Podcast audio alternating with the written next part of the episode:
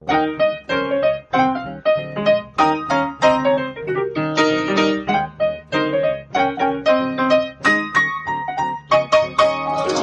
und herzlich willkommen zu Was denkst du denn? Mein Name ist Nora Hespers. Und ich bin Rita Molzberger. Und wir ziehen heute alles in Zweifel. Wir haben uns vor Ewigkeiten dieses Thema vorgenommen, Zweifel, haben das dann so lange vor uns hergeschoben. Und als Rita mich dann daran erinnerte, dass wir das heute aufnehmen werden, weil ich das schon wieder vergessen hatte, hatte ich so kurz, dachte ich so, ja, hm, spannendes Thema. Und dann dachte ich so, uh, das wird aber hart politisch. Und das ist dir heute aufgefallen, weil? Das ist mir heute aufgefallen, weil ich nochmal über das Wochenende nachgedacht habe. Wir befinden uns nach dem Wochenende, an dem Rechtsextremisten daran gescheitert sind, den Bundestag zu stürmen, aber es auf die Stufen geschafft hatten und damit einfach ähm, ja, Bilder produziert haben, die sie jetzt einfach total abfeiern.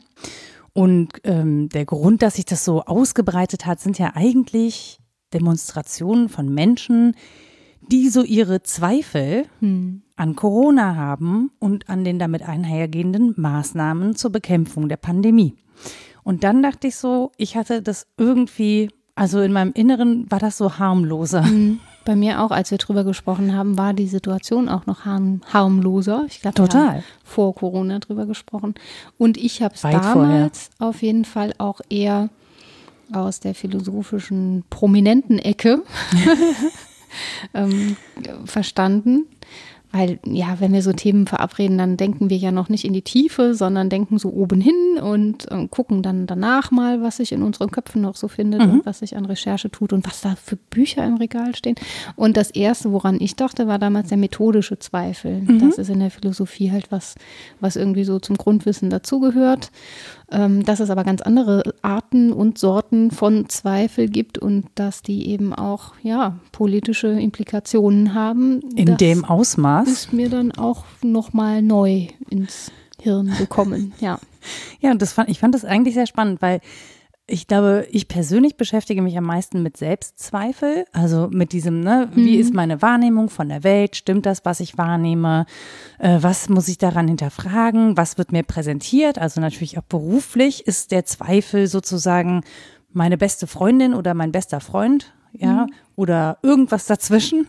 Ähm, auf jeden Fall Zweifel begleitet mich einfach, weil ich als Journalistin erstmal auch Dinge anzweifeln muss, mhm. um zu Einschätzungen zu kommen, um was wäre, wenn das Gegenteil wahr wäre. Obwohl ich weiß, dass es so nicht ist, aber einfach die Grundannahme, um von einer anderen Perspektive drauf zu gucken. Mhm. Ne? Wie könnte das sein? Was könnten Motive sein? Ich zweifle Motive natürlich an. Ne? Wenn ich zum Beispiel jemandem begegne die oder der irgendwie mir was verkaufen möchte oder ein Unternehmen präsentiert, dann heißt es nicht, dass diese Person mir die Unwahrheit sagt, aber ich habe zum ersten, also ich habe auf jeden Fall Zweifel an den Motiven, darfst ob die redlich sind. Ne? Wenn dir oft an den Unterarm gefasst wird, darfst du die erst recht haben. Das sind doch alles nur Verkaufsstrategien. Das ist keine echte Nähe. Pädagogen rubbeln, ekelhaft. Was? Kennst du nicht? Die Armzone vor Corona noch wurde immer so die Armzone berührt, so ja. von außen. Pädagogen rubbeln. Wenn man lieb sein will und eine Umarmung aber unangemessen wäre. Und das gibt es dann auch als Verkaufsstrategie, wenn dir so Autoverkäuferin an den Unterarm packt und sagt, Frau Molzberger, Frau Molzberger, wir haben das, Frau Molzberger. Ich hasse das. Und dann ziehe ich die echte Zugewandtheit auf menschlicher Basis in Zweifel. Das scheint ja was zu sein, was dich auch bewegt.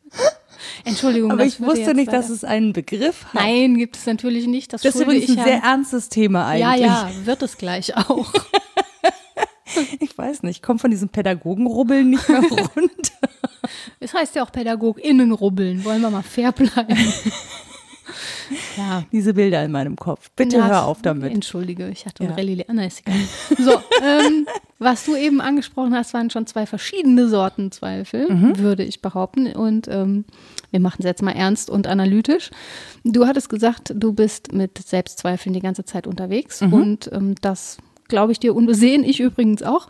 Das ist aber nochmal was anderes als das, was du dann ausgeführt hast, weil das, glaube ich, wirklich in der Nähe des methodischen Zweifels ist, der mir auch sehr nah ist im mhm. Job. Also das eine wäre, hm, diese Arten von Zweifel mal auseinanderzuhalten und dann zu fragen, wie steht denn der methodische Zweifel dazu? Können wir ja mal machen. Mhm. Und übrigens, das mit dem Selbstzweifel ist ganz hübsch, weil ähm, einer der zweifelndsten und verzweifelndsten Philosophen, Choran, ähm, genau das der Philosophie vorgeworfen hat, dass sie immer mit dem Zweifel zu tun hat, aber nie wirklich Selbstzweifel hat. Oh, so selbstverliebt in das Denken und Ja, in den ja. Zweifel, aber Ja. nie sozusagen. Es geht nie Ah. ans Eingemachte für die Philosophie und auch für die PhilosophInnen nicht. Das Ja. ist, ja. Ja, ja, und wenn man die Aphorismen von ihm liest, also so viel Lebensabgewandtheit und negative, nihilistische Gehalte liest man selten. Und da ist jemand mit echten existenziellen Selbstzweifeln unterwegs. Das, Und kann man, kann man das lesen, ohne dass man danach. nee, das, ja, also ich Wie stabil muss man sein? Ja, schon. Also da müsste man, wie heißt das, wenn man so Warnungen ausspricht? Triggerwarnung. Ja, genau. Also äh, wenn man gerade in der Depri-Phase ist, würde ich es nicht lesen. Mhm. Echt nicht. Das ist äh, nicht schön. Also dunkle Materie. Ja, das saugt und zieht ins Nichts, so wie in der unendlichen Geschichte, wo das Nichts sich Ja. vorgreift. Wenn man dann Choran liest, ist nicht gut. Okay. Ja, jedenfalls die unterschiedlichen Arten von Zweifel, über die ich gestolpert bin mm, und die wir im Folgenden näherhin betrachten können, wenn wir wollen, oder neue Arten ergänzen, wären im Allgemeinen geht es um Unentschiedenheit. So, das ist mir schon mal als erstes irgendwie übel aufgestoßen, wie oft ich unentschieden bin. Aber, ne? Einerseits. Ja, ja. Dieses, Andererseits. Schw- ja, dieses Schwanken, das ist halt typisch für einen Zweifel. Schwanken zwischen verschiedenen Ansichten. Und das gibt es eben in unterschiedlichen Hinsichten. Zum Beispiel. Ich habe gerade eine Frage, nur weil dieses Ja. einerseits, andererseits, ist es Zweifel oder ist es Differenzierung? Ja, ja, das kommt drauf an, ne? Mhm. Wie, man kann ja auch einerseits, andererseits und drittens und dann aber total gewiss sich für Mhm. eine Variante entscheiden. Und das wäre das Gegenteil von Zweifel, ist Gewissheit. Mhm. Also man kann das auch nur aus Redlichkeit machen, wie zum Beispiel in deinem Job, glaube ich, und dabei aber mh, gewisse Gewissheiten vor sich hertragen.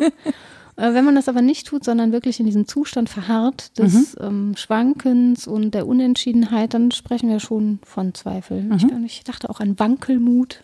Oh, das ist ein schönes Wort. Ja, das habe ich einem Freund von mir mal attestiert. Und er sagt, oh nein, oh Gott, das stimmt total. Und jetzt ist das so die Lebensbeschreibung geworden, das tut mir leid. ist ganz bezaubernder Wankelmut, aber es ist Wankelmut. Ja. Jedenfalls gibt es das eben in Bezug auf ähm, Wahrheit oder Unwahrheit. Also wenn man unentschieden ist, ist das wahr oder unwahr, dann nennt man das theoretischen Zweifel. Wenn man unentschieden ist und schwankt zwischen Billigung oder Missbilligung einer Gesinnung oder Handlung, nennt man das moralischen Zweifel. Gesinnung oder Handlung, ja. Hm. Ähm, wenn man zwischen Glauben und Unglauben hin und her pendelt, dann ist das meistens religiös oder ja, doch religiös, nicht theologisch, sondern religiöser Zweifel. Warum unterscheidest du das? Theologisch wäre ja nochmal die Sicht auf das Religiöse.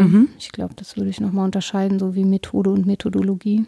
Und das vierte ist halt das grundlegende Erkenntnistheoretische. Also wenn ich unentschieden bin zwischen, ist das wahr oder unwahr, ist es noch theoretisch. Wenn ich aber einen grundsätzlichen Zweifel daran habe, dass wir Erkenntnisfähigkeit haben als Menschen, dann bin ich schon im erkenntnistheoretischen Zweifel und den gibt es in zwei Varianten, nämlich einmal als grundlegende Skepsis, also alle, wie du sagtest eingangs, wir ziehen alles in Zweifel, das würde ich dann Skepsis nennen, oder wie du es jetzt in Bezug auf den Journalismus nochmal ausgeführt hast, als methodischen Zweifel, nämlich wenn man was so äh, einstweilig mal dahingestellt lässt. Es ist dann wurscht, ob das jetzt wahr ist oder nicht. Ich tue mal so, als ob es wahr ist. Oder ich lasse ganz dahingestellt, ob ich es wahr finde oder nicht wahr finde. Dann ist es methodischer Zweifel. Ich lasse es erstmal zur Erscheinung kommen und dann mache ich weiter. Und dann gibt es natürlich wahnsinnig viele Mischformen. Also ich habe dann heute so versucht, mich abzuprüfen, welche Formen von Zweifel, also Brigitte Küchentests, welche, welche Zweiflerin sind sie? dann versucht man ja so typische Situationen nachzuvollziehen und einen Typus zuzuordnen. Und ich finde, vieles liegt ganz quer dazu. Also ja, wie diese Sachen von Selbstzweifel und Verzweiflung, das ist ja schon nochmal was anderes und vielleicht sogar mehr als Skepsis. Wobei es, ja, wenn es was Grundlegendes ist, was das Leben so tönt, kann man es meinetwegen auch Skepsis nennen, auch der eigenen Existenz gegenüber. Aber das würde für mich auch noch in das Feld gehören. Äh, müsste man mal gucken. Und dann, ja, die gegenteiligen Ähm, Begriffe wie zum Beispiel Gewissheit, wie die sich dazu stellen, ist auch nochmal eine neue Frage. Und dann habe ich noch einen Artikel gelesen, den ich ähm, hochbrisant fand, wo es um Vertrauen ging.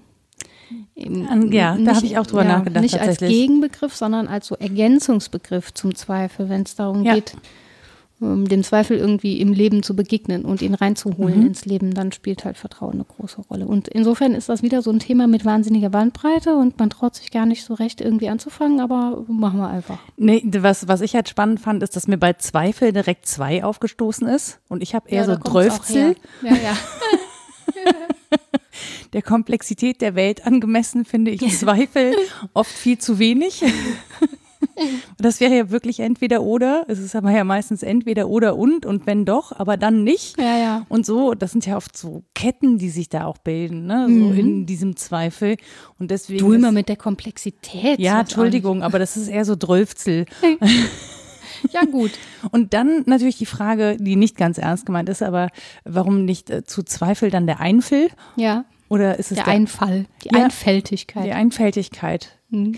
Das ist, oh, Einfältigkeit dem Zweifel gegenüberzusetzen, ja. ist auch hübsch. Finde ich auch. Habe ich auch drüber nachgedacht, ob das mit den Zahlen nur ein Spiel ist, ein Zahlenspiel, oder mhm. ob da nicht auch wirklich was dran ist. Ja, mhm. ja, kann ja sein. Ne? Also ja, bei Buber steht, die Welt ist dem Menschen zwiefältig nach seiner Erscheinung. Und ähm, Menschen sind halt auch so Zwiefaltswesen. Ne? Wir können halt viel. Dann machen wir auch, wenn wir schon am Theoretisieren und am äh, Reflektieren sind. Warum dann nicht auch zerlegen und analysieren mhm. und ähm, ja in Kleinteile zerschneiden? Wobei es ja dann letztlich immer Zweifel bleibt, weil es in Bezug auf diese 12 Dinge um wahr oder unwahr oder um gerechtfertigt, nicht gerechtfertigt, um, um dieses geht oder na, natürlich mit Grauzonen mehr oder weniger gerechtfertigt, aber letztlich geht es um diese Pole, um diese zwei. Insofern finde ich es nicht so falsch.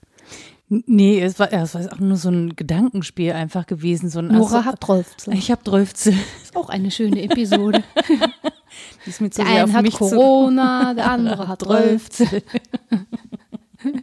Das kommt nicht zusammen auf den Demos. Nee, vielleicht nennen wir sie nicht Querdenker, sondern Drölfzler. Ja. Das klingt niedlicher. Nein, nein, das nein. würde die noch adeln. Das.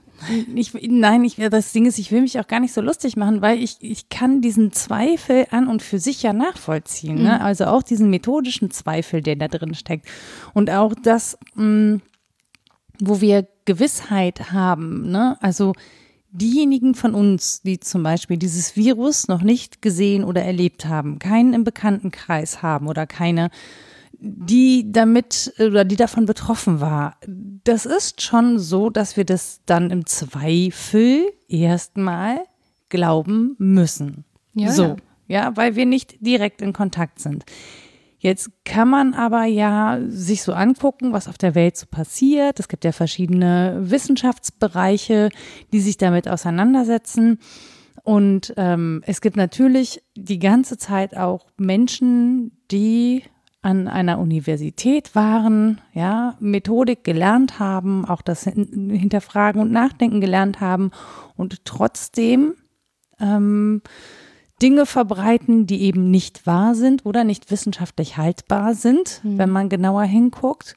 Und an der Stelle finde ich, wird es einfach unglaublich komplex, weil die Frage ist ja dann, wenn ich es eh nicht selber, also wenn ich eh nicht selber dahinter steigen kann, weil mir die Ausbildung fehlt, weil ich nicht Virologe oder Virologin bin oder Epidemiologin oder was auch immer, so, ähm, dann muss ich ja irgendwem glauben. Mhm. Es hilft ja nicht. So, mhm. ne? Also ich muss ja irgendwem glauben. Und dann habe ich ja die Wahl, glaube ich den einen oder glaube ich den anderen. Mhm. Und ich glaube, da, ich glaube, haha. Ja, ja. man kommt nicht raus. Nee, man kommt wirklich nicht raus. Aber da wird es halt schwierig. So. Und ich zweifle halt das andere eine an, und zwar ganz hart, so hart, dass ich auf den anderen glaubend verfalle, mhm. vielleicht weil es mir nachvollziehbarer erscheint oder verständlicher erscheint, weil es mir vielleicht auch einfacher erklärt wird oder in meiner Logik zum besseren Ergebnis führt, das weiß ich nicht. Ähm, da will ich auch nicht so rein psychologisieren. Aber wenn ich das dann nicht in Zweifel ziehe, also wenn ich mit meinem Zweifel parteiisch bin, mhm. dann finde ich es komisch. Mhm. Weil dann geht der nur in eine Richtung. Ja, das ist ja häufig so, dass es gemäß Einstellung oder Charakter oder bisher gelebtem Leben einfach Einstellungen gibt, die relativ gewiss erscheinen und andere, bei denen wir uns Ungewissheit leisten. Mhm. Und ehrlich wäre dann nur auch diese mal auf Zeit ja, äh, dahingestellt sein zu lassen. Und das ist nicht so leicht in Bezug mhm. auf die eigenen Gewissheiten zu sagen, na, es könnte ja vielleicht auch ganz anders sein, aber das zählt zur Hermeneutik des Daseins dazu. Und deswegen fand ich das so überzeugend, dem Zweifel nicht nur die Gewissheit gegenüberzustellen, sondern ähm, so an die Seite des Vertrauens mhm. zu stellen. Irgendwie verschwistert mit dem Zweifel, nämlich dann, wenn Vertrauen ohne absolute Gewissheit auskommt. Mhm. Wenn ich vertraue und dabei nicht gewiss bin, dass ich damit richtig liege, mhm. sondern es sozusagen auch, ja, wenn man es trocken sagen will, methodisch einsetze. Mhm. nach einer Wahrscheinlichkeit. Ja, ne, ja, oder nach, ähm, wie du sagtest, ich muss ja glauben. Ne, nach der Einschätzung, es geht jetzt nicht anders. Es sei denn, ich habe zu Hause ein Labor und kann selber in der Petrischale Coronaviren züchten. Ja. Also jetzt in dem konkreten Fall. Das oder hat worum bestimmt es jemand gemacht. Ja, ja, nee. Worum genau es auch immer geht. Ja. Ja, ja, genau. Und das heißt auch, ich muss Vertrauen zunächst mal als Basis für weitere Vertrauensakte legen. Mhm. Denn ich kann ja nicht davon ausgehen, dass das beantwortet wird. Nicht unbedingt. Mhm. Aber vertrauensvoll miteinander umzugehen, geht nur, wenn wir uns nicht grundlegend misstrauen.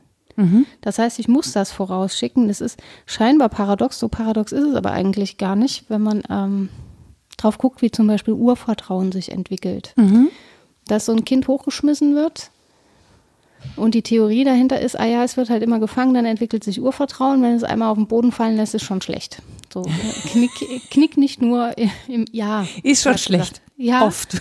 Auch fürs Urvertrauen, auch für andere Dinge, aber dafür. Aber die Frage ist ja, hat dieses Kind Vertrauen, wenn du es schmeißt und es noch nie hingefallen ist? Es weiß ja nicht, wie Misstrauen wäre. Mhm. Es ist ja bisher immer aufgefangen worden. Mhm. Das heißt, es kann ja gar nicht entscheiden zwischen zwei Optionen. Vertraue ich jetzt darauf oder so? Oder ist es nicht ein anderes äh, Empfinden und ein anderes Fürwahrhalten mhm. als ähm, das, was wir normalerweise Vertrauen nennen? Es ist wirklich ein Fürwahrhalten mit absoluter Gewissheit. Und so ist es im weitergehenden Leben eben nicht. Also wir haben mhm. vielleicht dieses Urvertrauen, dann ist es gut gelaufen in der Kindheit.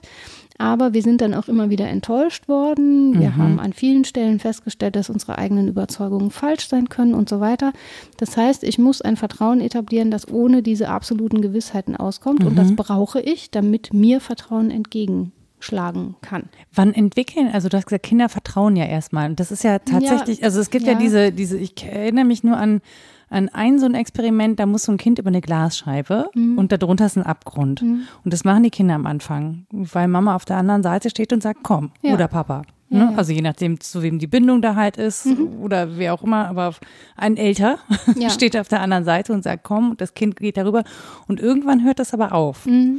Weißt du, wie sich das entwickelt? Ja, das ist entwicklungspsychologisch ganz interessant, weil die ersten, das müsste man jetzt im Detail nachvollziehen. Das kann ich nicht, will ich auch nicht. Am Ende sage ich was Falsches. Aber es sind wirklich die ersten Lebensmonate, die entscheidend sind.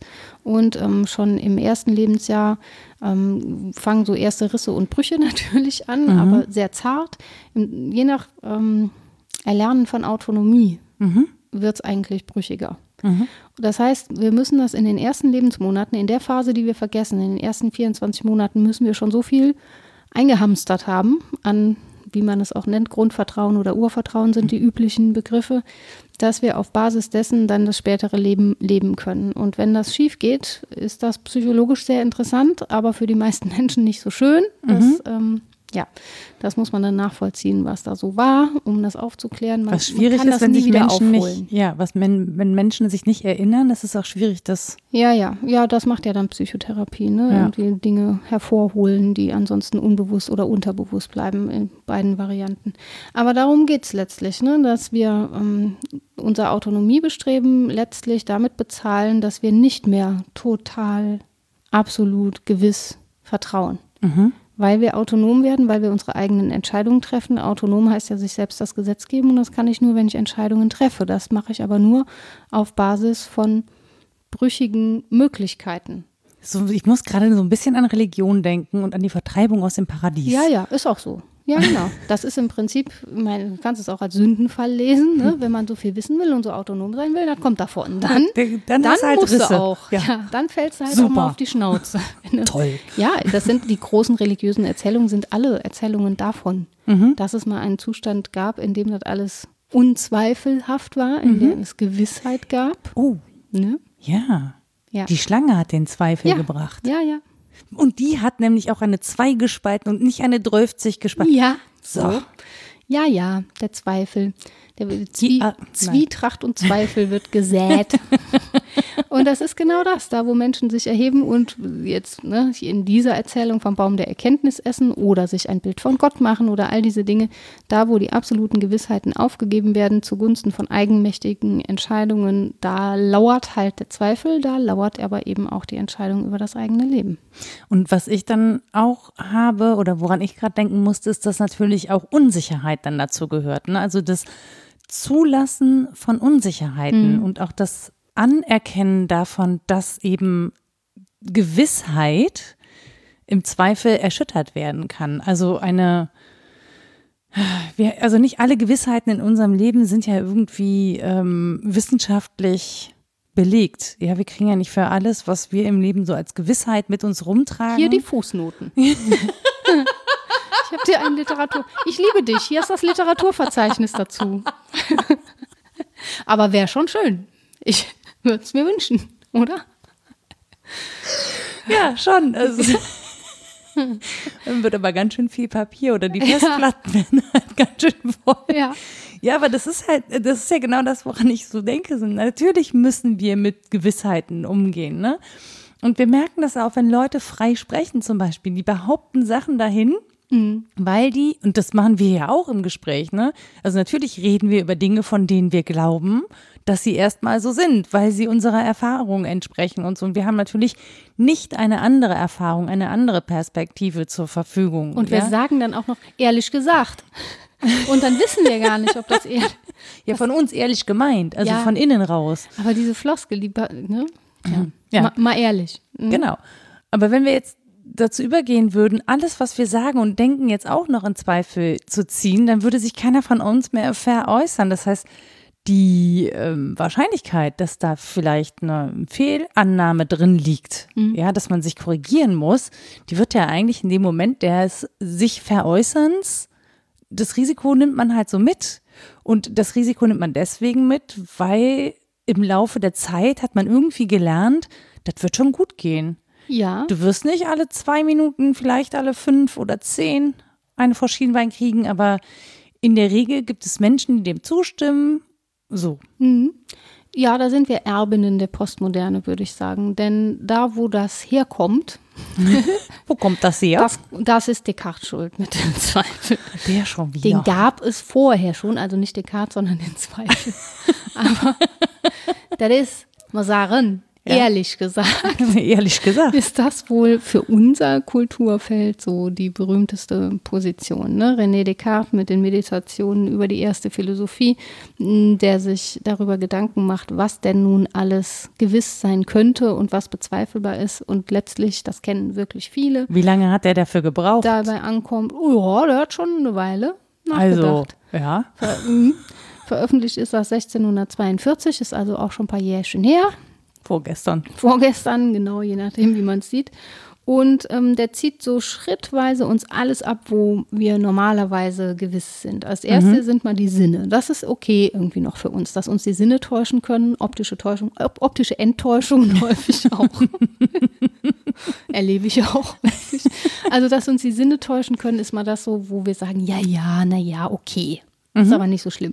Dann zieht er uns ab, ähm, ja, so unseren, wie soll man sagen, unseren kognitiven Zustand, ob der so einwandfrei ist, weil es könnte ja alles nur ein Traum sein. Dieses Traumargument findet sich auch in anderen Philosophien und auch äh, Er wusste ja noch von nichts. Europa. Er wusste ja noch nichts vom Kühlschrank und dem Licht. Ja, oder von Schrödingers Katze. Nichts wusste Hat er nicht gewusst. Nee.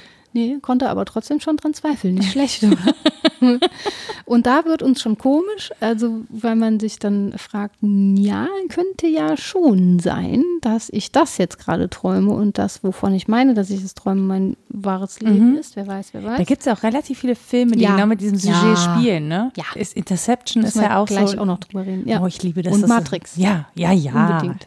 Ja, Klassiker. Genau. Herrlich. So, und dann gibt es eben auch noch den Zweifel an der ähm, Autonomie meines Denkens selbst. Mhm.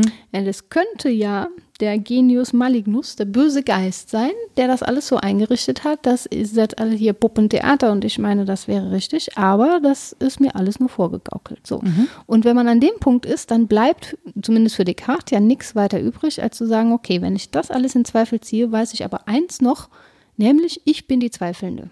Also mhm. das Subjekt bleibt übrig und daher kommt dieses Cogito ergo sum. Ich, das ist gar nicht, ich es denke, also bin ich, sondern ich zweifle.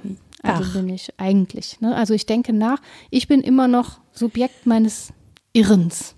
Es ist also es ist, ja, ich habe noch nie drüber nachgedacht, aber ich zweifle, also bin ich, halte ich für auch den viel, die viel präzisere Übersetzung, als ich denke, also bin ich, weil was ist Denken ja. im Eigentlichen? Ja, ja. Also es ist nicht die ganzen, den ganzen Tag über, also auch an die Einkaufsliste denken ist denken, aber mhm. ist, glaube ich, nicht das, was wir so allgemein damit. Ja, im Zusammenhang mit, mit dem Weg, den er da gedanklich geht, ist es, glaube ich, Konsequenz zu sagen, es geht ums um Zweifeln, also um mhm. das, was wir hm, als gewiss überhaupt noch denken können. Insofern auch denken, aber ja, konkret geht es um den Zweifel. Was bleibt übrig, wenn ich all das abziehe. So, und für ihn bleibt noch das zweifelnde Subjekt übrig und die moralische Verantwortung, ähm, das zu erkennen und daraus Schlüsse zu ziehen. Mhm. Das wird häufig auch in der Diskussion so ein bisschen unter den Teppich gekehrt, dass daraus ja was folgt. ne? Handeln. Ja, das ist dann so. Und dann bin ich halt nur noch als Zweifelnde da. Ja, daraus folgt aber, dass ich meine eigenen Urteile ständig überprüfen muss. Mhm wenn das so ist. Und jetzt hat uns aber, jetzt kommen wir an den Punkt, wo du eben schon warst, ich bin halt sehr viel langsamer. Du kannst es einfach nur sehr viel besser erklären. Nein, nein. Le leider nein. Leider doch. Ich bin einfach nur langsamer. ähm, das hat uns die Postmoderne jetzt auch noch aus der Hand geschlagen, im guten Sinne, weil sie auch da noch sagt, das sind Gewissheiten, die wir ebenfalls in Zweifel ziehen sollten, zum Beispiel in Bezug auf das Subjekt. Mhm. Wie, das bleibt übrig. Das ist auch nur gemacht. Das ist nicht von sich herein und vorhanden, sondern wir wissen, dass wir sozialisiert sind als diejenigen, die mhm. wir sind inzwischen, dass wir gar nicht von uns sagen können und das ist jetzt mein reines Ich und so weiter. Mhm. Also ist selbst das bröselig und sich. Das mhm. Subjekt ist also ähm, uns gleichzeitig noch entzogen und jetzt kommt der interessante Punkt. Da hat ja noch keiner an der Methodik des Zweifelns selbst gezweifelt. Man kann ja auch den Zweifel in Zweifel ziehen. Ja. Und das ist perfide jetzt auch im politischen Sinne, wenn mhm. das jemand klug macht und sagt, ja, ich sag jetzt aber mal Gewissheit mhm. statt Zweifel. Und die Gewissheit ist, Corona jedet ja nicht. Mhm. Weil ich auch den Zweifel in Zweifel ziehe. Dann ist das schwer noch zu argumentieren. Mhm weil das letztlich ja eine, ja, wie soll man sagen, eine redliche Geisteshaltung ist. Also zu sagen, ich ähm, wende den methodischen Zweifel auf alles an, okay. Aber man kann daraus eben nicht mh, hm, die normative Ebene wegrechnen. Und das ist was, was man, glaube ich, von Descartes noch mitnehmen sollte. Daraus folgt etwas. Wenn mhm. ich das als Denkstil etabliere, dann folgt daraus etwas für mein Handeln und für meine Gesinnung. Und das ist, glaube ich, auch das, was uns stört. Nicht so sehr, dass Menschen irgendwie unterschiedliche Haltungen zu den Dingen entwickeln, da geht man ja noch mit und sagt, ja, na gut, erscheint mir krude, aber meinetwegen. Mhm. Aber was sie daraus für Konsequenzen ziehen und dass sie damit anderes Denken und anderes Menschsein abqualifizieren, das ist dann wirklich äh, ja, einfach falsch. Ja, wobei das ja beide Seiten machen an der Stelle. Ne? Ja. Also wenn wir, also dieses gegenseitige Abqualifizieren machen ja beide ja, Seiten ja. und natürlich sind beide Seiten überzeugt. Ähm, was ich daran einfach schwierig finde, ist, dass es so absolut gedacht wird. Jetzt muss man auch dazu sagen, ja, es ist nicht die Mehrheit, die das macht, aber es sind interessanterweise, ich habe fast das Gefühl, mehr Menschen sind mit von Menschen betroffen in ihrem näheren Umfeld, die ähm, diese Pandemie in Zweifel ziehen hm. und ähm, Verschwörungserzählungen teilen und ähnliches, als mit dem Virus selber. Ja, ist halt auch, verbreitet sich auch schnell, so eine Verschwörungserzählung. Ja. Ist auch sehr ansteckend. Genau, aber das ist so, und das ist ja auch nicht immer unumstößlich und das sind ja oft nur so Teile und dann mhm. ist es latent und dann ähm, macht man dann aber trotzdem und also die Frage ist natürlich, radikalisiert das? Ja. Oder erzählt man das so vor sich hin? Das gibt es ja auch, ne? Menschen, die das so vor sich hin erzählen, die aber dann halt trotzdem weil sie irgendwie keinen Bock haben, daraus kein, kein Handeln folgen lassen. Also die gehen dann halt nicht auf die Straße, sondern die ärgern sich furchtbar, dass sie dann im Supermarkt eine Maske anziehen müssen, mhm. ähm, kommen da raus, erzählen irgendwas von, keine Ahnung, das gibt's gar nicht und so machen aber trotzdem. Also halten sich trotzdem an die Regeln und dann ist auch gut, weil ja, dann haben sie ihre Ruhe. So. Ja, das kann eine Variante sein. Oder die, dass da doch auch noch Zweifel herrschen. Wenn jetzt jemand genau. denen sagen würde, ach und übrigens, ich bin gerade positiv getestet worden, ich leck dich mal kurz ab. Ob die dann zurückziehen würden, ist ja die spannende mhm. Frage. Ne? Und sagen, na so, ne? ja, nee, ja, dann vielleicht doch lieber nicht ablecken. Mhm. Oder ob dann, ja gut, da mache ich, glaube da nicht dran. Mhm. Und das sind, glaube ich, wirklich die wenigsten, die das ähm, komplett abweisen und sagen, da ist nichts. Es ist mir egal. Trotzdem ja, ja, kann das so. Ja, kann ja. ja. eine Haltung sein. Und neuralgisch daran ist ja, dass wir alle Gesinnungen haben, auf denen wir herumeiern und aus der Rille nicht rauskommen. Ja, Bei mir ist es auch so, dass ich so Sätze gesagt habe, wie kann man denn jetzt mit dem Arsch nicht einfach mal zu Hause bleiben, statt in Urlaub fahren? mhm. Und dann wurde mir klar, dass das ein total bildungsbürgerlicher Habitus ist. Mir geht es natürlich zu Hause gut mhm. und ich ähm, bin halt gerne zu Hause, aber es gibt Menschen, für die ist Urlaub wahnsinnig wichtig. Mhm. Und auch Menschen, die ähm, Massen vermissen. Mhm. Ich aber nicht. Für mich ist das ganz leicht zu sagen, oh, bleib doch zu Hause und lies ein Buch. Mir macht das halt Spaß, aber anderen ja nicht. Ja. Und die an eigenen Gesinnungen da nochmal in Zweifel zu ziehen oder sie zumindest kurz einzuklammern, das wäre so die Basis, auf der man, glaube ich, zueinander kommt. Das ist schon auch eine moralische Aufgabe, das zu leisten. Genau, und das denke ich halt auch. Also ich bin gar nicht so, dass ich denke, meine Haltung ist so grundfalsch. Also es gibt, ich kann begründen, warum ich zu einer bestimmten Haltung komme. Ich kann aber durchaus nachvollziehen, dass Menschen mit den gleichen Informationen zu anderen Haltungen kommen. Mhm. Oder sagen, na ja, aber ich, keine Ahnung, ich stelle mich da nicht so an, ich kenne keine Risikopatienten, ich äh, habe da nicht so Sorge oder so, ich will gar nicht alles richtig machen, es mhm. läuft doch eigentlich so, auch zu diesen Haltungen kann man kommen. Und man merkt ja im großen Ganzen, Stand jetzt, also Anfang September, das muss man ja immer dazu ja, sagen, ja. 2020, mh, funktioniert es ja dennoch. Ne? Also es ist ja, es scheint ja irgendwie eine Hand, einen Handlungsspielraum und eine Bandbreite zu geben. Mhm. So. Und natürlich ähm, ist es bestimmt so, dass die Menschen, die es sehr streng nehmen, das geringste Risiko erstens selber eingehen und zweitens für andere sind. Ja. Ne? Also dann auch wirklich ja. sehr dazu beitragen, dass es eben nicht weiter verbreitet wird. Und für alle anderen scheint es insgesamt trotz allem zu laufen. Hm. Wie gesagt, Stand jetzt. Erstmal. Mhm. Genau. Christian Drosten hat den Perkulationseffekt äh, erklärt im letzten Podcast. Sie sind wieder da mit einer Virologin mittlerweile auch dabei. Yeah. sehr, sehr gut. Mhm. Genau. Und äh, die machen das im Wochenwechsel. Also nächste Woche Dienstag die Virologin. Schändlicherweise habe ich ihren Namen noch nicht abgespeichert. Dem das reiche ich nach. Ja, ja, das, wenn man die mal gehört hat, dann ist es auch einfacher. Ja. Ich kann das, ich kann das besser vom Hören. Sonst weiß ich wieder nur ein Twitter-Handle und dann, wer weiß, wie das heißt. Ich weiß das besser, wenn ich das mal gelesen habe, weil ich mir die Buchstaben merke. Aber das sind Stilfragen. Genau. So, aber ne, ist es schon, dass ich so denke, so ja, das ist meine Überzeugung. Mhm.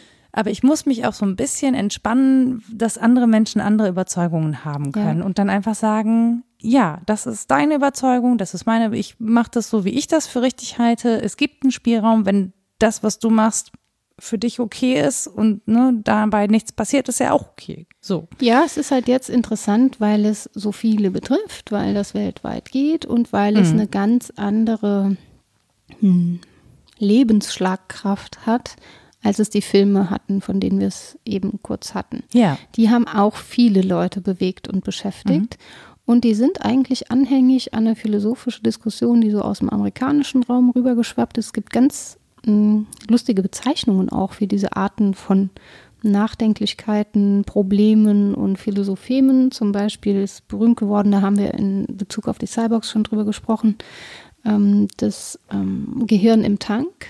Da haben wir schon mal drüber geredet. Dann gibt es aber auch die Rede von Ghost in the Machine und das sogenannte chinesische Zimmer. Das kann man alles nachgoogeln oder ich erzähle gleich ein bisschen, ist egal. Erzähl sind bitte das chinesische Zimmer, weil davon habe ich noch das nichts gehört. chinesische Zimmer kommt von John Searle und ist ein Gedankenexperiment, wie die anderen auch, um etwas zu beweisen. So, das machen die häufig. Die, du musst dir eine Situation vorstellen. Und dann gehst du so mit beim Lesen, denkst so, ja, ja, okay, okay, okay. Und am Ende kommt da so eine Konsequenz raus und du denkst, ach so, Nee. ja, doch, doch. Stimmt schon, aber das ist aber mal gut argumentiert gewesen. Und bei John Searle ist die Überlegung so, jetzt hoffentlich rekonstruiere ich das richtig. Man stelle sich vor, ein Zimmer, in dem ein Mensch sitzt, der des Chinesischen nicht mächtig ist. Der kriegt Fragen auf Chinesisch reingereicht und hat in seiner Muttersprache eine Anleitung, wie man die beantworten kann in chinesischen Schriftzeichen. Tut das auch. Beantwortet also diese Frage in chinesischen Schriftzeichen, gibt die aus dem Zimmer wieder raus. Die, die Personen außerhalb des Zimmers werden logischerweise denken, ah, da sitzt einer drin, der Chinesisch kann. Das ist aber nicht der Fall. Der hat nur eine gute Anleitung. So, und wofür ist das jetzt ein Argument oder kein Argument? Dafür, dass Computer zwar Syntax können, aber keine Semantik. Das heißt, dass ähm, Intentionalität fehlt bei dieser Art Maschinenübersetzung und dass die Theorien des Geistes, die davon ausgehen, wir würden funktionieren wie ein Computer, falsch sind. So. Und das sind immer so Konsequenzen, wo ich denke, ah ja, mhm. gutes Argument eigentlich. Also wenn man so computeranaloge Argumentationen für unseren Geist hat, kann man sagen, nein, chinesisches Zimmer. Sonst äh, überleg doch mal. Übrigens, das ist jetzt ein ein völlig wegführender Side-Hint, aber es gibt gerade äh, bei Radiolab eine Folge darüber, wie, ähm, wie der Wettlauf um die Computertechnologie in China gelaufen ist, weil die ein Problem hatten, die Schriftzeichen in die Computer, also auf eine Tastatur zu kriegen, weil diese Schriftzeichen ja Zu nicht komplex. Genau, es ist zu komplex und jedes, jedes Wort hat ja so ein eigenes Zeichen und wir basteln Worte aus einzelnen Buchstaben. Ja. Das sind halt 26 plus komische Umlaute. Genau, und das, das funktioniert, das ist super spannend. Ich glaube, dass es deswegen auch ein chinesisches Zimmer ist und Ja. kein französisches Zimmer. Könnte ja auch, ne? Ja. könnte genauso gut ein Nicht-Muttersprachler drin sitzen, aber hier drin wird es besonders deutlich, weil die Total. Komplexität dieser Sprache einfach einiges beweist. Es ist wirklich So. sau spannend. Und zum Zweifel gehören diese Argumente, ja, das müssen jetzt dann alle hören und lesen. Ich auch. Tut mir leid. Das gehört zu diesem Thema Zweifel, ja, weil man ähm, zu Recht dran zweifeln kann, sitzt da jetzt jemand, der der Semantik mächtig ist oder nicht in Mhm. den ganzen Maschinen? Gibt es, ist es, ist der Algorithmus klug oder was? Witzig, Also- das erste, was ich gedacht habe, ist, hat er die Fragen verstanden oder ja, nicht? Ja, ja, auch eine Das gute war irgendwie Frage. so meine Nee, muss erste- er ja nicht. Versteht da überhaupt nichts von. Ja, ja, eben. Ne? Aber das ist so, das, das ist so, dass man ja draußen denkt, er hätte auch die Fragen verstanden. also, genau. Sowohl die Fragen verstanden als auch eine sinnvolle Antwort gegeben. Und nichts Genau. davon ist der Fall. Ja. Und Bäh. das jetzt mal übertragen so auf die aktuelle Situation. Mhm. Ist schon, man darf ja, sind da Fragen verstanden worden? Sind da sinnvolle Antworten gegeben worden? Oder ist das meiste nur äh, Äußern von Zeichen? Mhm. Ja. Ja, und äh, ja, ja. Ich überlege, ich habe gerade so einen anderen Gedanken, weil ich den auch schon die ganze Zeit habe, weil ich immer noch, also an dem Vertrauen so ein bisschen hänge, weil es ist ja ein Vertrauen da. Ja. Also, aber eben zu Menschen, die Dinge sagen, die irgendwie schwieriger sind. Die Menschen entwickeln aber auch Vertrauen in Turing-Maschinen. Alan Turing war Mhm. derjenige, der das entwickelt hat, ne? Und die entwickeln auch Vertrauen in so einen Avatar f- Ja. von der, ich weiß gar nicht, ob es den noch gibt, aber bei der Unibibliothek gab es den Albot, wegen Albertus Magnus, der Bot. Mhm. Und mit dem haben sich signifikant viele Menschen unterhalten. Mhm. Also nicht nur gefragt, wo ist eigentlich der Lesesaal, was ja logisch wäre, sondern versucht, so ein Gespräch anzufangen mit dem Avatar. Weil dieses Grundvertrauen oder irgendetwas da ist, was uns kommunikativ stimmt. Ja, da, oh, das, ähm, was, wie, ja, ich überlege gerade. High AI ist so ein Film. Ähm, über den durfte ich mal eine Moderation machen bei der Bundeszentrale für politische Bildung. Und den habe ich dann halt vorher gesehen und da gibt es jemanden, der holt sich eine Sexpuppe, einen Sexroboter. Die kann auch antworten, mhm. aber nicht, also einfach als Reisebegleitung. Es geht mhm. überhaupt nicht darum, irgendwie wilde Dinge damit anzustellen, sondern als Reisebegleitung. Das erinnert mich an Lars und die Frauen. Aber gut. genau, oder das, ne? Und auf jeden Fall so zum Ende des Films erzählt der Protagonist dieser Sexpuppe, wirklich ganz intime und auch wirklich ganz, äh, ganz schlimme Kindheitserfahrungen, Kindheitsgeschichten und Dinge, die sonst im Zweifel nur einem, äh, im Zweifel, hm, mhm. Therapeuten anvertraut werden.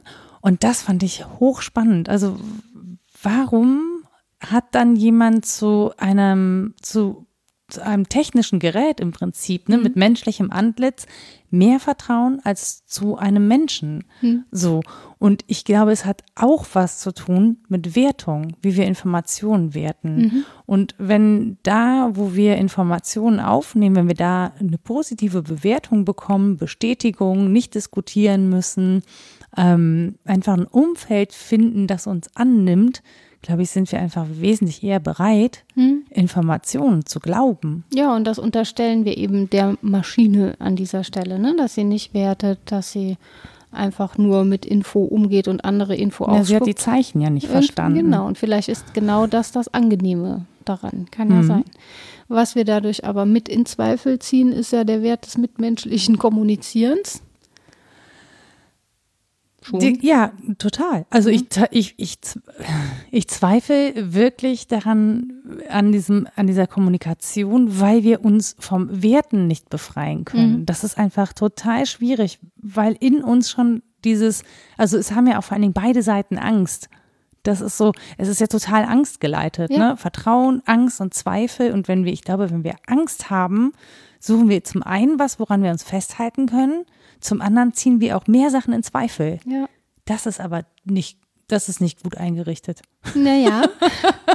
Na, wenn es uns darauf hinweist, dass es ohne die normative und moralische Ebene halt nun mal kein Miteinander gibt, dann schon, weil das mhm. ist ja dann wiederum sehr ehrlich. Und zwar, selbst wenn wir, und jetzt kommen wir aufs nächste, selbst wenn wir nur Gehirne im Tank und irgendwas Denkendes in einer Nährlösung wären, mhm. wie in Matrix, selbst dann wäre das ja eine Fantasie, die uns am Leben erhält. Mhm.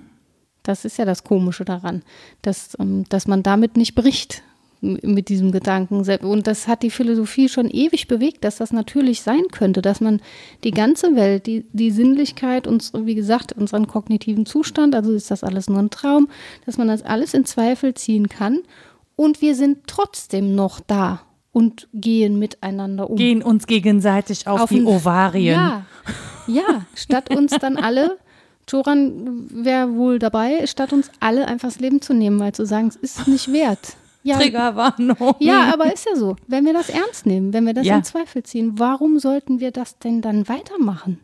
Weil wir aber ja gar nicht existieren, können wir auch nicht verschwinden. Ja, doch, so. doch diese Art von Traum könnte ja verschwinden und dann weißt bliebe die nicht? Realität übrig. Weißt du ja, ja weil man nicht. das nämlich auch in das Zweifel kann man nämlich so in Zweifel ja, ziehen und dann genau. ist nämlich am Ende bist du doch noch da so. und dann hast du nämlich nichts gewonnen. Siehst du, da sind wir jetzt. Genau. Das, da sind wir an dem Punkt der Postmoderne. Man das ist ein gedankliches Perpetuum mobile. Ja, richtig. Und weil das ein beschissener infiniter Regress ist, sehr schön, dass wir da selbst hingekommen sind und ich das nicht theoretisch erklären musste, finde ich, sondern dass wir da beide jetzt drin hängen. Das zeigt, wir müssen halt irgendwie. Ich will da wieder raus. Ja, das geht aber nur, wenn wir darauf vertrauen, dass nicht aller Zweifel gerechtfertigt ist, sondern ja. wenn wir Vertrauen vorausschicken. Ja. Und es mit dem Zweifel verschwistern und sagen, dann geht in Gottes Namen Hand in Hand in Weltgeistsnamen, meinetwegen Hegel hat da auch noch einiges zu beizutragen. Hegel hat auch Zweifel an Descartes geäußert. Egal, aber. Zweifel am Zweifler. Ja. Dann wären wir schon wieder Viertel, Vierzel. Aber es ist tatsächlich, ja genau, das ist aber sein Argument, das führt in den infiniten Regress. Da, und mal pragmatisch gesagt, wir haben nichts davon. Als lebende Wesen, die miteinander umgehen müssen, haben wir auch erkenntnistheoretisch nichts davon. Wir haben sehr viel von diesem methodischen Zweifel und dem mal eben Einklammern meiner Meinungen und Haltungen. Ähm, das funktioniert gut. Aber das wirklich grundsätzliche Skepsis als Nährlösung unseres Lebens gelten sollte, das macht das Leben unlebbar. Ich habe gerade so einen Hosenboden-Moment. Hosenboden? Ja, so. Sitzen weißt du, bleiben? So, nee, wenn man so auf dem Boden der Tatsachen landet Ach, und irgendwie so. Gebums. Ja, genau, so Ja. Güttebums. Bums. ja. So einen Moment habe ich gerade so völlig ernüchtert, Mhm. wo ich so denke, so, Ja, ja, mehr ist dann doch nicht übrig. Ja. Sowas habe ich häufiger.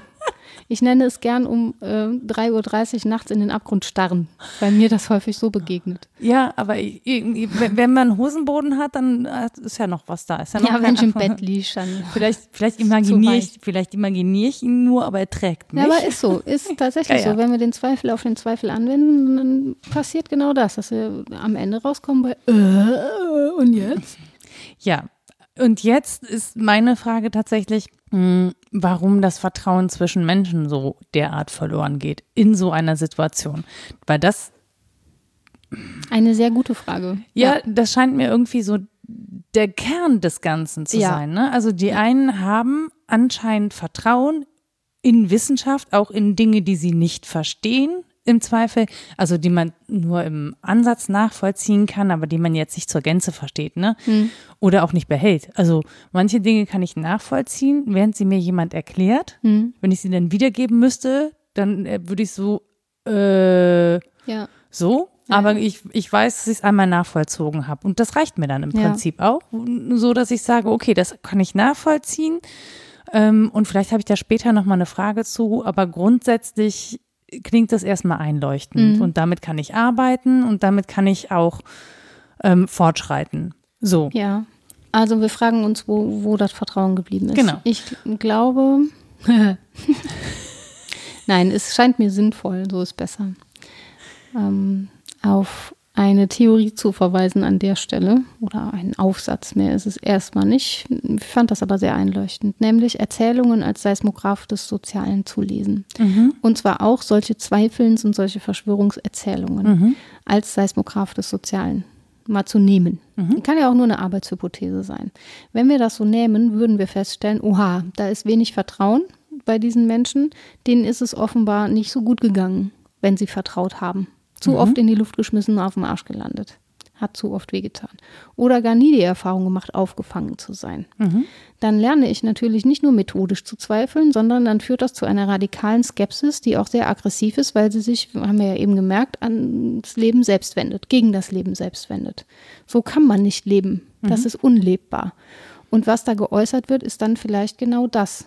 Wir können so nicht. Wir wollen so nicht. Das äußert sich natürlich in Form von, ich glaube, ich werde beschissen, ich glaube, das ist alles gar nicht wahr, aber es kann natürlich auch sein, dass das Ausdruck ist von, ich werde nicht gehört, ich bin ganz oft enttäuscht worden, ich habe kein Vertrauen in irgendjemanden oder irgendetwas. Und dann darf man sich fragen, warum.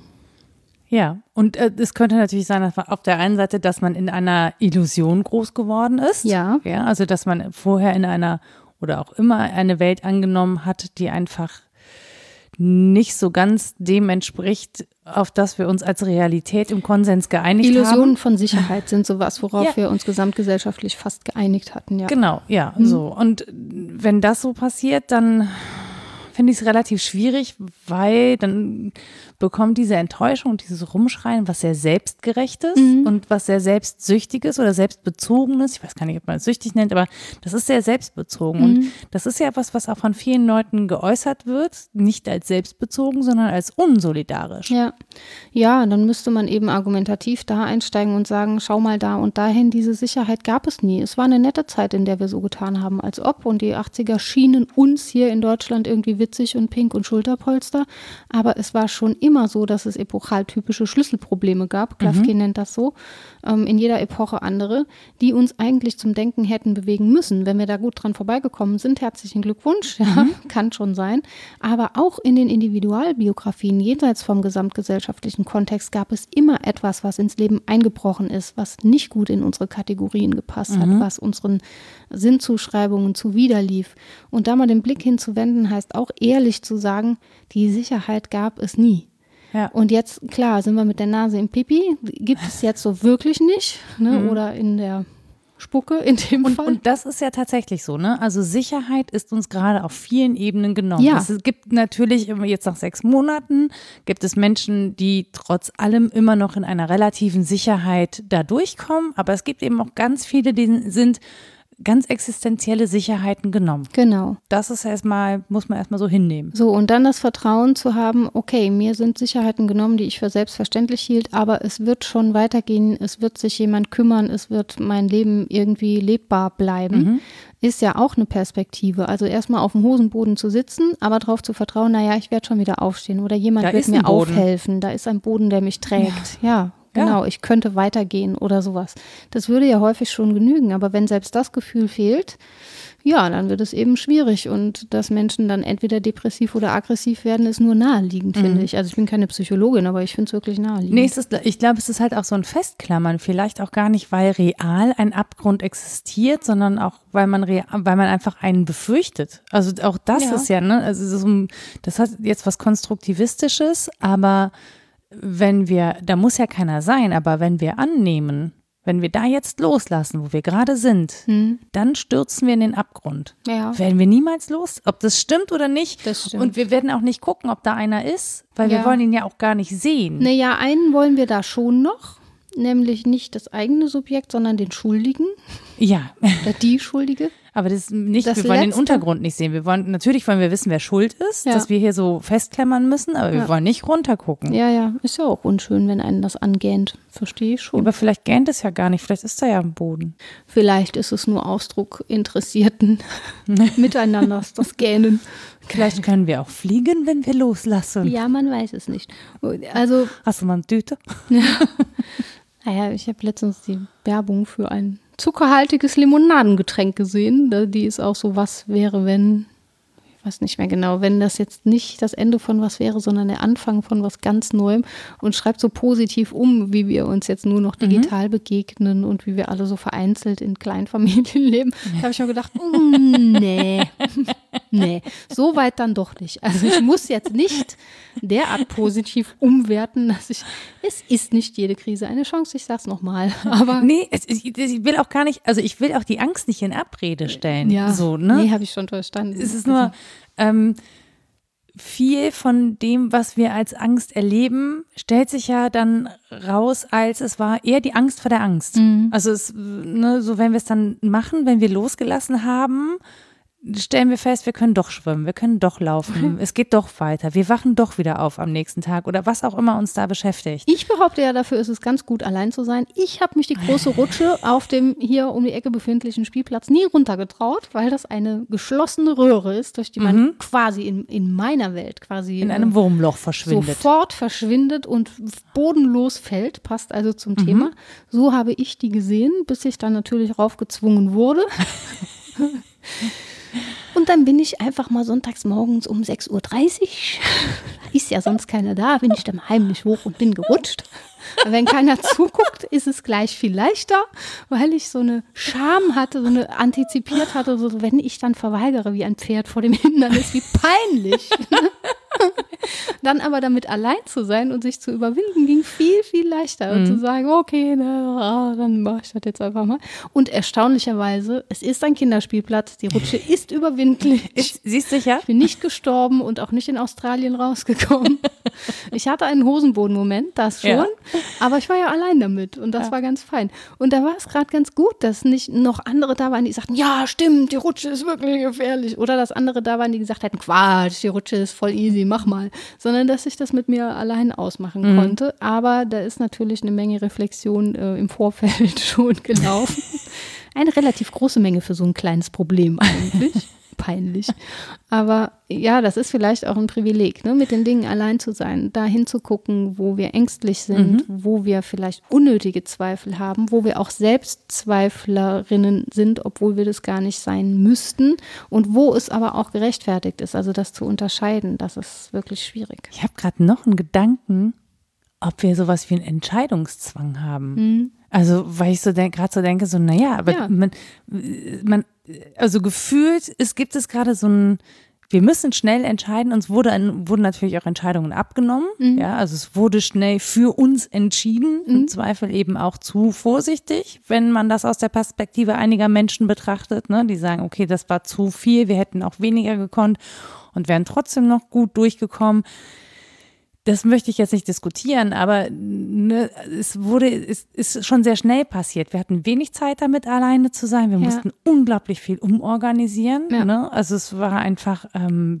wenig Zeit zum Denken und dann, dann entscheidet man natürlich erstmal. Und ja. die Leute, die zum Beispiel gar nicht so gerne entscheiden, die dann wirklich auch Druck und Zwang empfinden in der Entscheidung. Also mhm. ich bin zum Beispiel jemand, ich entscheide total gerne und mhm. ich entscheide auch schnell. Und wenn ich einen Fehler gemacht habe, dann entscheide ich halt was Neues. Mhm. So mache mir da nicht so ein, was, doch, ich mache mir natürlich schon einen Kopf um meine Entscheidungen, aber ich mache das schnell. Also mhm. ich hader nicht, also in wenigen Fällen, natürlich hader ich auch, aber ich in wenigen Fällen, gerade im Alltag, hader ich lange. Mhm. So und bis jetzt läuft es immer ganz okay. Ja, ja, aber es so. ist, ja, ist vielleicht wirklich der Entscheidungszwang. Genau, und es gibt aber Menschen, die sitzen vor einer Speisekarte mhm. und bestellen 12 mal um. Mhm. Oder entscheiden sich für was gehen nochmal drüber, überlegen dann, dass es vielleicht doch oder aber vielleicht, aber mit dem und ohne. An dieser Stelle sei kennt. meine Freundin genannt, die Extrawurst. Herzlich gegrüßt, Tante Wurst. Ich weiß genau, warum sie so heißt. Aber es geht jeder, ja, ja. jeder, jeder von uns kennt jemanden. Ja, klar. Ja, so. Und ich glaube aber tatsächlich, solche Menschen fühlen sich dann enorm unter Druck gesetzt. Ja, auch. Mhm. Also einerseits, klar, der Druck ist dann da und die einen waren dann total erleichtert, als es einfach so staatliche Vorgaben gab. Das darf man jetzt und das darf man nicht und dann war das gut. Dann ist es einem ja irgendwie genau. abgenommen. Und die anderen können wiederum damit gar nicht umgehen und wollen natürlich die eigene Entscheidungsfreiheit auch leben.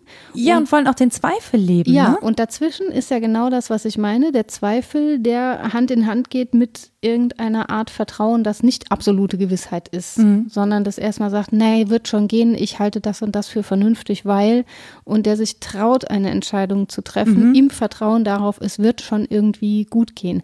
Weil wir in der totalen Skepsis einfach nicht gut leben können. Und das zeigt sich jetzt, finde ich, wie unterm Brennglas. Ja, total.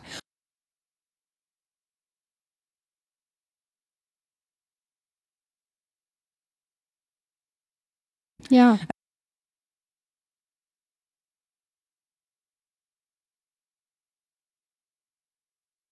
Wieder. Ich glaube, das ist ein klassischer Moment kurz vorm Tod. Das, oh. Nach meiner Ansicht ist das, das, also so wie ich das meine, ist das das Fegefeuer.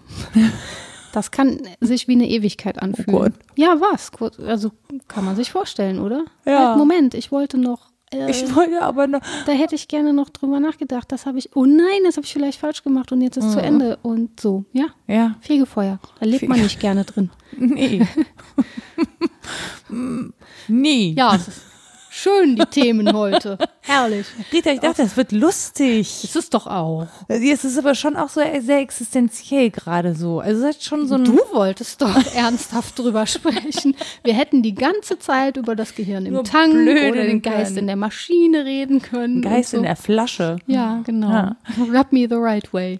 Das, ja, ach, aber ich, ich finde das schon, also ich persönlich, das ist so, mir tut das nicht, weil ich, also mir tun nicht die Leute leid, ne? Ich will die jetzt nicht bemitleiden, Mensch, aber es ist schon so, dass ich denke, mh, hm, mehr Verständnis könnte auch dazu führen, zu mehr Vertrauen oder zu mehr Gesprächsbereitschaft. Das ja. ist natürlich auch keine Einbahnstraße, Leute, ne? Mhm. Muss man sagen.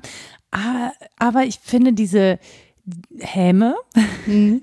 Rita hat bei Deutschlandfunk Nova über Häme gesprochen, deswegen muss ich das gerade so betonen. Häme. Ich mag Umlaute. Ja, mhm. aber das ist so dieses Hämische daran oder dieses auch, dass sich eine Seite so überhöht und das ja, ja. passiert ja auf beiden Seiten. Von oben herabige. Genau. Also ich finde das auch anstrengend. Ich finde auch diese Störung anstrengend, was ich, ne, das, das gilt übrigens für die Menschen, die an der Pandemie zweifeln. Für Rechtsextremisten null Toleranz. Sorry, aber das geht halt gar nicht. Ja, da habe ich jetzt auch, da, da, ist bei mir auch Verständnis relativ Mangelware. Ja, naja, immer interessant ist trotzdem noch die Frage, wie sich dieses Denken entwickelt Ja. hat, soziologisch und individuell interessant bei totaler Ablehnung. Genau, richtig. Das habe ich bei vielem. Also Ja, aber an, an der Stelle muss ich, muss ich das, glaube ich, klar machen, weil das eben die Gemengelage war, die jetzt gerade frisch ich ist. glaube nicht, dass das jemand in Zweifel zieht, dass du da vielleicht doch noch liebäugeln könntest. Ich denke eher nicht. Ja, aber es gibt ja Menschen, die neu dazu stoßen. Ja, ja, Zum Beispiel zu diesem Podcast, das Ja. ähm, versuche ich einfach mitzudenken, Ja. dass irgendwie, genau. Ähm, aber trotzdem, also vielleicht ist das auch so ein Helfersyndrom, vielleicht wollen die auch gar nicht, ne, vielleicht möchte auch niemandem geholfen werden und das- was weiß ich. Ähm, ich mag nur die Häme nicht. Und ich mag das nachvollziehen können, was da passiert. Und ich mag nachvollziehen können, warum die einen zweifeln und die anderen eben nicht. Und ähm, dass wir nicht alle gleich sind und auch nicht alle gleich zufrieden sind und das auch auf gar keinen Fall heißt, dass wir nichts mehr anzweifeln dürfen, weil das ist ja das andere Extrem, Ja, ja. was dann behauptet wird, ne? Zweifelt ihr das denn nicht an? Doch, ich kann natürlich daran zweifeln, wie Maßnahmen umgesetzt werden, Mhm. wie sinnvoll die sind, ob das, aber ich muss darüber nicht ins Gegenteil verfallen. Ja. Also ich muss darüber nicht sagen, das gibt es gar nicht, deswegen zweifle ich das an, sondern ich kann sagen, das gibt es, aber die Maßnahmen, die ihr trefft, die halte ich aus diesen Gründen für nicht sinnvoll und darüber müssten wir eigentlich nochmal sprechen. Wir haben jetzt nicht so richtig viel Zeit. Ich verstehe, dass schnell entschieden werden muss. Aber vielleicht können wir über Prioritäten reden, also Autoindustrie versus Kindergärten, um es mal extrem zu machen. So Ja, klar. Das finde ich, und das ist ja ein gerechtfertigter Zweifel und das ist auch einer, aus dem zum Beispiel konstruktive Veränderung entstehen Ja. kann. Ja, genau. So. Stattdessen reden wir über Verbote, über, äh, über Strafen und so. Und das finde ich, irgendwie haben wir doch auch pädagogisch schon mehr gelernt, wie man mit Menschen so umgeht. Ja, und ohne Zweifel kommt nun mal nichts Neues. Ohne Gewissheit aber auch nicht. Und es geht ja tatsächlich um ein Dazwischen. Man kann nicht in der totalen Skepsis leben, man kann aber auch nicht in der totalen Gewissheit leben. Also kann man schon, man kann da vereinzelt ein Leben führen, ist mir schon klar. ja, ja, aber dann landet geht. man halt sehr häufig auf dem Hosenboden selbigen. Man muss sich zumindest klar machen, welche Konsequenzen das zeitigt. Wenn ich Ja. das so wahnsinnig attraktiv finde, in absoluter Gewissheit zu leben, dann muss ich mich gemeinschaftlichen Regeln komplett unterwerfen und ein Leben in Autonomie aufgeben. Dann ist nichts mehr mit eigenen Regeln erfinden. Zum Beispiel Kloster ist so. Ja, sich eine Regel anheimstellen und sagen, die Allgemeinheit geht vor, ich ordne mich unter. Ähm, das ist ein Leben in, naja, stimmt auch schon wieder nicht, in absoluter Gewissheit, in gewissem Sinne, wobei da äh, viel Skepsis und Zweifel ist, soweit ich dieses Leben kenne. Umgekehrt zu sagen, ich lebe Es in ist totalen- regelmäßig. Ja, nat ja. Das immerhin, ne? Und umgekehrt zu sagen, ich lebe im totalen Zweifel, ich ziehe alles skeptisch in, äh, in Frage, was so geht, heißt auch, ich muss mich selber ständig in Frage stellen. Das ist Ähm, ganz schön anstrengend. Das funktioniert nicht. Ich muss ja irgendwann zu einem Standpunkt kommen, wer Mhm. ich wohl bin. Und dazwischen müsste sich halt was abspielen. Genau, und dann passieren wieder irgendwelche Sachen und dann sitzt man wieder da und denkt sich so, ich dachte, ich bin jemand anders. Ja. So. Kam ich aber gerade nicht zu, Ja, ja, ja. diese andere ja. zu sein. Ja, das sind, ja, aber das sind wirklich, ich hasse diese Momente. Ja. Aber auch das, ne, äh, das ist so, klar, dann zieht man sich in Zweifel. Das Ja. sind so Momente, in denen wir an uns zweifeln. Aber es ist ja genau das, was du eben sagtest, kann man das dann äh, liebend und wertschätzend annehmen, ja oder nein? Und wenn man das nicht kann, schlimm. ja, naja. Aber so grundsätzlich gibt es schon ein Ja zum Leben, oder? Du darfst nicht Joran lesen, so wie du gerade drauf bist, nur weil ich vom Fegefeuer gesprochen habe. Genau, nur weil du mir seelische Schmerzen mit deiner Fegefeuer Es tut mir leid. Vision bereitet hast. Ich habe Kühlpacks. Das ist kein Problem. Ich polstere Essen. dich gleich Ich brauche damit. jetzt gleich erstmal eine vegane Colaflasche. Ja, kein Problem. Habe ich auch am Start. Schön sauer gegen Fegefeuer, so sieht's doch aus. 12 Cola-Flaschen für ein Halleluja. Und wieder haben wir neuen Podcast. ich glaube, der führt völlig vom Thema weg, aber lustig ist er schon. Ja, ach, wir haben halt an allem gezweifelt, auch am Thema. Dann haben wir uns zwischenzeitlich. Ohne Witz, das definitiv. Ja. Wo ich so dachte, so, wo führt das eigentlich hin? Ja, in, in alle Lebensbereiche. Ja, es ist, aber es ist wirklich so. Und ich meine, es ist ja auch übertragbar auf sehr vieles. Auf du kannst Fall. es halt klein denken, du kannst es ganz groß denken, du kannst es gerade grundsätzlich denken. Aber ich finde das Phänomen so spannend, weil wir es auch gerade an so vielen verschiedenen Stellen, in so vielen verschiedenen Zusammenhängen sehen und das muss man halt auch sagen, der Zweifel wird ja auch instrumentalisiert. Es ist ja, Klar. also es wird ja ganz bewusst dieses Instrument des Zweifels genutzt, um eben Angst zu machen. Und dann ist die Frage, wer macht's? Mit welchen Motiven? Die Wofür? Schlange im Paradies, Ja. Zwietracht säen. Ja, ja. Ja, ja, ja, aber das, äh, das finde ich, und aber ich finde, der Zweifel, der gepaart kommt mit einer äh, absoluten Gewissheit Hm. über etwas anderes, Hm. Den finde ich gefährlich. Ja, der ist auch unglaubwürdig. Ne? Also den kann man halt sehr leicht dekonstruieren. Das sagst das du, Dumme ja. ist, dass da keiner mehr zuhört. Weil Da, Also, wäre wär schön, wenn. Ja, aber da wünsche ich mir ganz oft äh, Diskurspolizei, die sagt, wiu, wiu, merkst du selber, ne? Geht so nicht. So. Du kannst doch nicht einerseits und andererseits. Das wünsche ich mir immer in diesen Polit-Talkshows, ne? Diskurspolizei. Einfach mal so ein Buzzer. Nein, Scheißargument. Entschuldigung. Ich habe Philosophie studiert, das ist Unsinn. Der BB, der Bullshit-Buzzer. Ja, genau. Braucht man nicht nur in Examensprüfungen. Nein, Wenn, nein. wenn ihr das Konzept für diese TV-Show haben wollt, wendet euch vertrauensvoll an Frau Rita Molzberger. Ja, ich bediene den nicht, weil ich nicht selbstgewiss genug bin, sondern in Zweifel ziehen würde, ob ich genug weiß. Man könnte Aber ja dann darüber diskutieren, ob der gerechtfertigt Man kann ja auch Kai Pflaume an den Buzzer setzen. Dann ist es zugewandt und empathisch und Teil der Talkshow. So, ich glaube, spätestens jetzt wird es Zeit für die Literaturliste. Die Rita dreht langsam durch. Uiuiui, es ist auch schon ganz schön spät, wenn man so sehr viele Monate Schlafentzug hat. Ihr merkt, was dann passiert. Große Jürgen, erlaubte Zweifel, Choran und die Philosophie. Mit der Triggerwarnung. Ähm, Das Philosophische Magazin hat zusammen mit dem Reklam Verlag einen Band rausgegeben, der heißt Und woran zweifelst du? Leitfaden für das postfaktische Zeitalter. Über Postfaktizität haben wir jetzt nicht explizit, aber eigentlich die ganze Zeit gesprochen. Auch das Journal für Philosophie, das der Blaue Reiter heißt, hatte, ich glaube, eine Sonderausgabe oder war es eine normale, das weiß ich nicht. Die hieß auf jeden Fall Die Kunst des Zweifelns. Ähm, von Andrea Esser stammt ein, haben wir auch nicht drüber gesprochen, ist aber interessant, ähm, ein Artikel über Organspende. Irrationale Angst oder begründeter Zweifel in der deutschen Zeitschrift für Philosophie. Und das ist so spannend, weil sie mh, das auf die, aufs Korn nimmt, wie Menschen davon überzeugt sind, dass es richtig wäre, einen Organspendeausweis zu haben und wie sie ihn dann alle nicht haben. Also wie Überzeugungen und Handlungen so problematisch Ja, zusammenhängen. spannend. Darüber kann man dann auch streiten, wie sie die Zusammenhänge sieht, aber naja, wie dem auch sei. Man darf auf jeden Fall begründeten Zweifel haben. Dann hatten wir über René Descartes gesprochen und das Ganze heißt Meditationen über die erste Philosophie. Ich glaube, es heißt einfach nur Meditationen, herausgegeben von Christian Wohlers im Meiner Verlag. Äh, die äh, 122. Ausgabe, weiß ich nicht genau, ähm, gebe ich dann an, welche Ausgabe.